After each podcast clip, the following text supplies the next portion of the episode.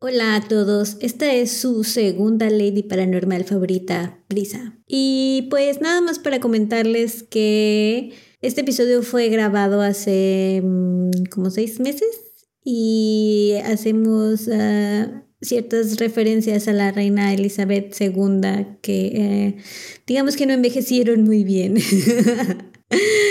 y pues nada más para que entiendan un poco el contexto de por qué decimos tanta babosada. y pues con todo respeto, ahora que ya regresó a su planeta. Disfruten el episodio. Bye.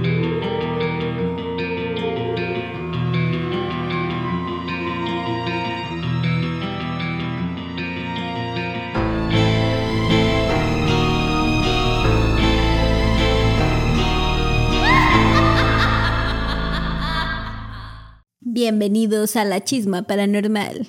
Su mini episodio de Disque Terror y Disque Comedia. Yo soy Brisa. Y yo soy Karen. Y somos sus leidas paranormales.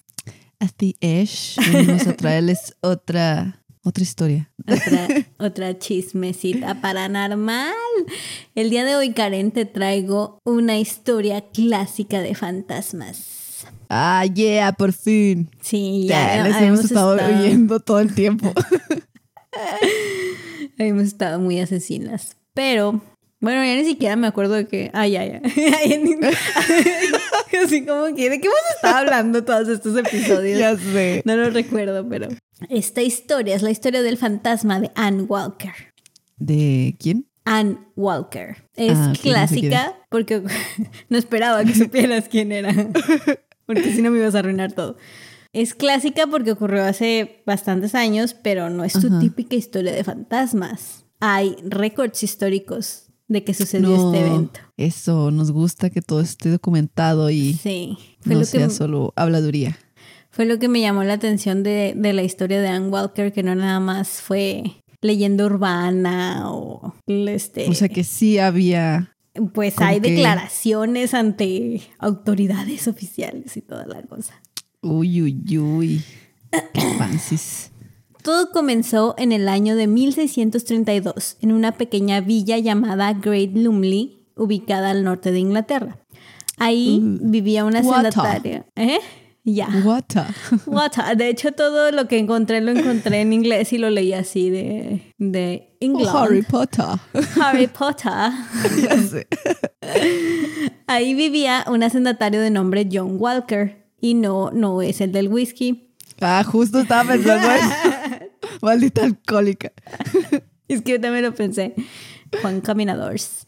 Era un hombre de dinero y había quedado viudo recientemente. Después de que su esposa murió, se llevó a vivir con él a su sobrina Anne Walker. Ah. Spoiler alert, ¿verdad? Se muere. No, pues no sé, ah. aquí no estaba muerta. Tú misma nos espoleaste, chinga. ya sé, ¿verdad? Porque le sabe el título de la historia. Bueno, Anne era una muchacha que tenía alrededor de 20 años y llegó a la casa para ser el ama de llaves de su tío. Había fuertes rumores de que existía una relación incestuosa entre los dos. Fuck. Lo que, uh, la verdad, pero. Sí, ya sé. Este... De Monterrey. Seguro es que eran de Inglaterra. ya sé. Estos rumores después llevaron a la especulación de que Anne estaba embarazada de su tío. Ah, fuck. Y pues era el sereno de si era o no el papá de su primo hijo, pero al poco tiempo de que estos rumores comenzaron, John Walker mandó a su sobrina a vivir con una tía y le dijo a sus vecinos que pues la morra se había enfermado y se había ido para que la cuidaran, que no podía cuidarla y así. Pero pues eran puras mentiras porque estaba en barandales. Mientras, mientras Anne vivió con su tía, le dijo, eh, tía, ¿y el tío qué onda? No, es cierto. no, no es cierto. No manches, Es que dije, ay, o sea, si anda ya con el tío, discrimina entre tíos. Ya, que... Pues. Mientras Anne vivió con su tía, siempre estuvo muy bien cuidada y atendida, pero pues tú sabes cómo son las tías, ¿verdad? La mm. tía no se pudo resistir y le preguntaba cada rato a Anne que, pues, qué, onda, ¿verdad? ¿Quién era el padre de su hijo? Y Anne siempre se negaba a contestarle la pregunta, hasta que la tía le dijo, mira, solo quiero saber si tú y tu bebé van a estar bien cuidados, o sea, por eso le insistía tanto. A lo que Anne le mm. contestó... Ah, chismosa. Digo, tiene sentido porque también en esas épocas si no tenías un nombre no eras nadie. Ay, bueno, sí, es verdad. Entonces, Pero pues, Ah. o sea, esa tía era la esposa del que la preñó, ¿no? no, era otra tía. Ah, No especifican si era hermana del tío que se echó la o era tía por otro lado, pero Ah, ok. era tía de Anne. A estas preguntas que le hacía la tía, Anne le acabó contestando. Tía, ya no estés chingando. No, es cierto. Pero le contestó Pero algo así. que, pues sí, que ya, como sea, quien sea que la haya embarazado, le prometió que se iba a hacer cargo de ella y de su hijo. Y ya, pues la, la tía dijo, bueno, está bueno, pues. Y ya, dejó de preguntar. Pero, semanas después de que llegó con su tía, un tipo llamado Mark Sharp, un intimísimo amigo de su tío, llegó por ella y se la llevó. Y después de ese día, nada se volvió a escuchar de Anne. Miércoles. Mientras todo esto pasaba, bueno, ya después de que había pasado unas semanas después, en el mismo pueblo donde vivía el pervertido tío de Anne, un señor llamado James Graham trabajaba muy feliz en su molino, así, ¿verdad? él así era bien trabajador, era, lo describían como un señor práctico y lógico y para nada creyente de lo paranormal y que su esposa también era igual de respetable que él. Uy, uy. Había estado teniendo mucho trabajo en su molino, donde molía, pues molía trigo para hacer harina. Entonces había mucha demanda, así que trabajaba hasta muy tarde para poder cumplir con todas las órdenes que tenía. Aún así, Graham tenía una muy buena disposición y siempre, o sea, la gente siempre notaba que él estaba de buen humor y con ganas de hacer las cosas y todo eso. Ok. Una noche, como muchas otras, Graham estaba trabajando hasta tarde en su molino y pasaba de la medianoche. Estaba arriba vaciando el trigo cuando escuchó como la puerta del molino se cerró. Shit. Cuando bajó las escaleras para ver qué había pasado, encontró a una mujer parada en medio del piso, con el cabello ensangrentado y con cinco heridas grandes en la cabeza. Uy. Aunque Graham era un hombre valiente, era obvio que esto excedía su capacidad. Finalmente, después de llamar a Dios para que lo protegiera, persinarse, a lo mejor lloró un poco y de seguro ensució sus pantalones, pudo Todo eso preguntar. mientras veía a la mona Sí, o sea, todo pasó muy rápido. en dos segundos. Entonces, como que logró preguntarle a la mujer de que, pues, quién era y qué era lo que quería de él, porque se le estaba apareciendo.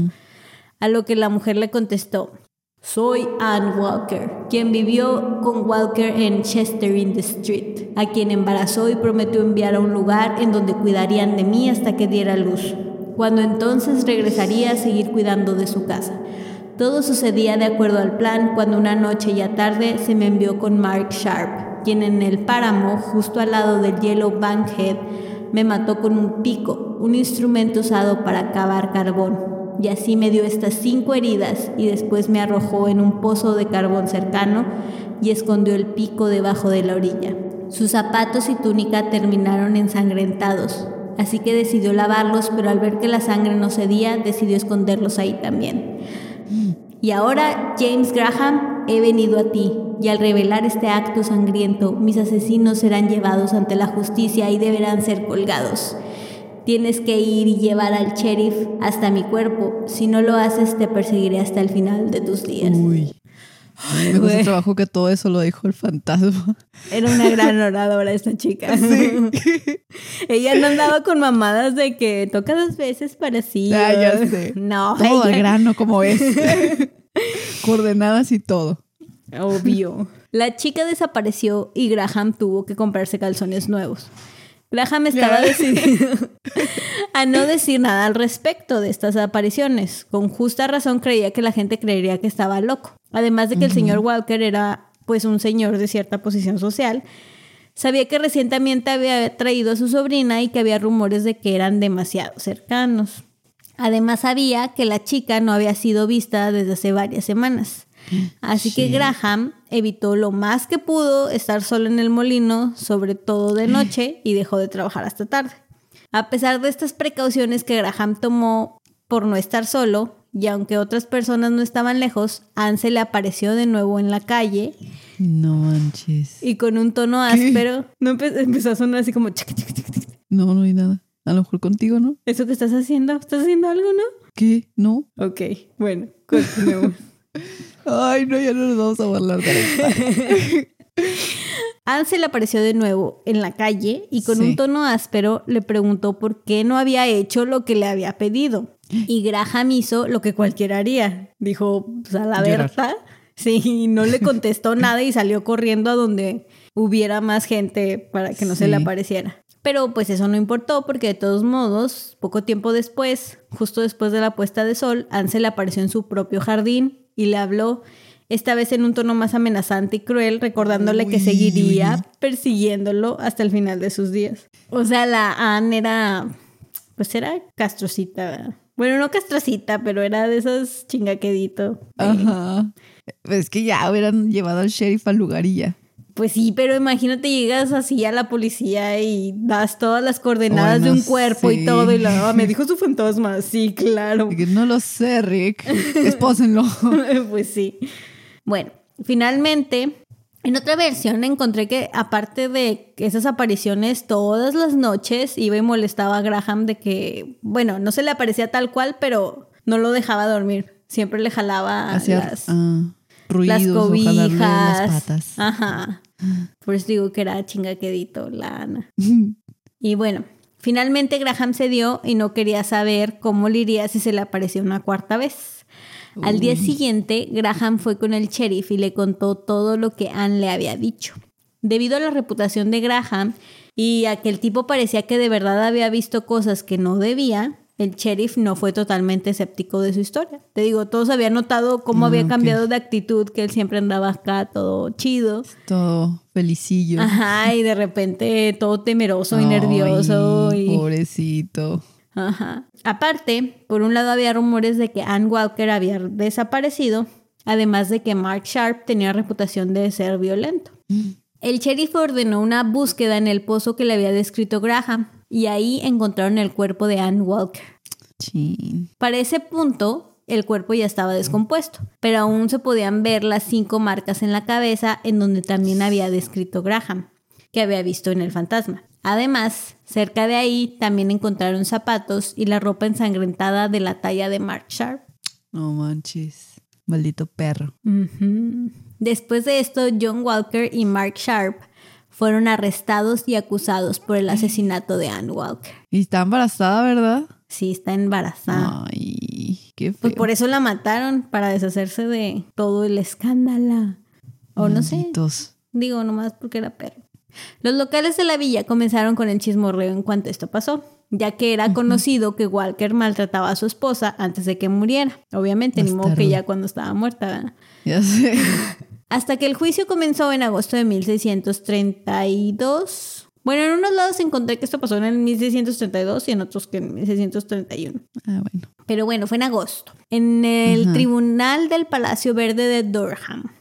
Los dos Mm. hombres se declararon no culpables, obviamente. No manches. Pues sí, lo único que, bueno, te iba a decir, lo único que tenían en su contra era un fantasma, pero digo, ya había cuerpo y la ropa y así, entonces. Sí, qué pedo. Pero pues aún así, tal vez no era suficiente, no lo sé. Mm, El juez Davenport escuchó el testimonio de Graham, quien lo repitió palabra por palabra bajo juramento, exactamente como la primera vez que se lo contó al sheriff. Ajá. Durante el juicio, el presidente del jurado declaró que vio un niño parado sobre los hombros de Walker.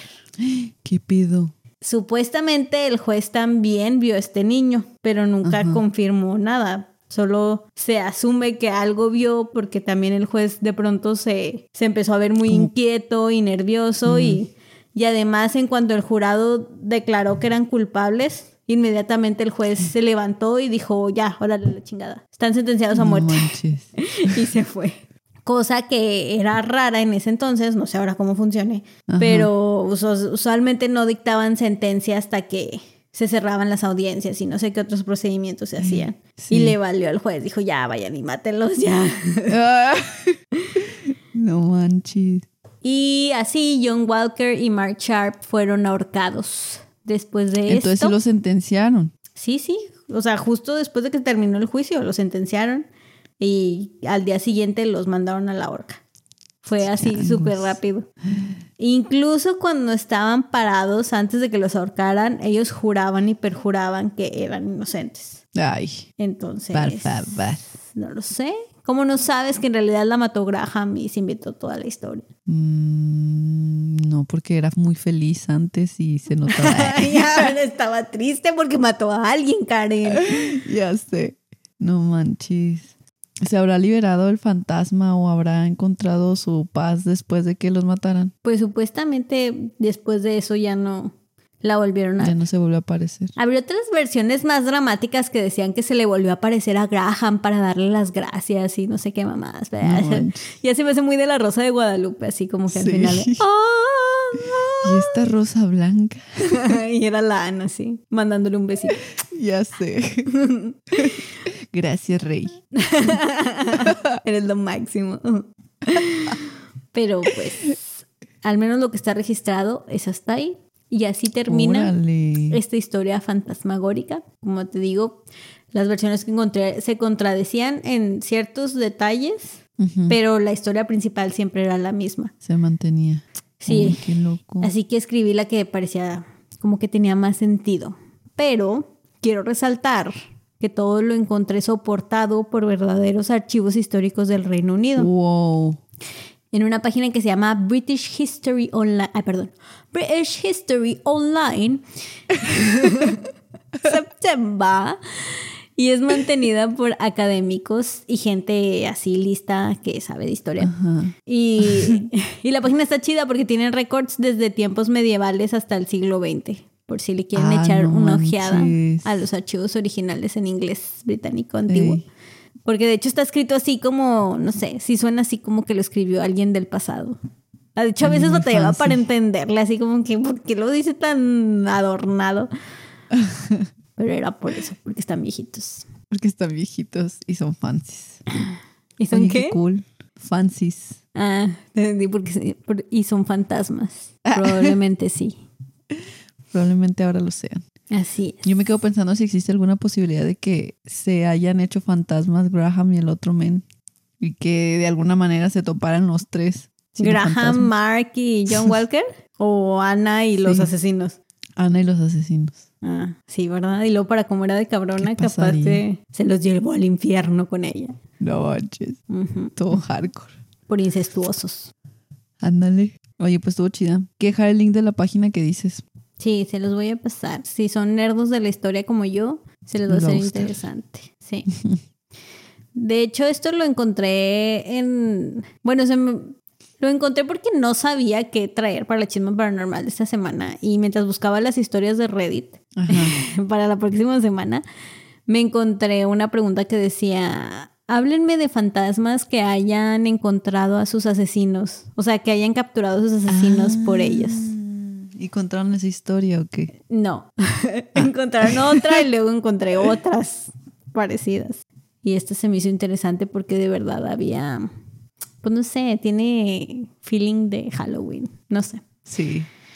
Y así había varias y se me hizo muy hardcore pensar en que tal vez los, o sea, cuando hay muertes así, usualmente se aparecen fantasmas o queda cierta energía Según las leyendas. Pero se me hace así muy poderoso que hagan este tipo de cosas. Sí, o sea, de que detallar cómo fue, dónde, Sí. quién. Ni que exijan. Por ejemplo, había otra historia de una que se llamaba um, Teresita. No me acuerdo el apellido. Pero total que un vato la había matado. Y como agarraron a su asesino, fue que ella poseyó el cuerpo de su amiga No manches. y le empezó a hablar al esposo de que mi asesino es este y este y este y me hizo esto y esto y lo puedes encontrar aquí y aquí. A su mecha. ¿Y se ujú. atraparon también al asesino? Sí, también. Y él sí acabó confesando que sí la mató. ¡Ah! A la bestia. Sí. Uy, sí está bien hardcore. Creo que ya te...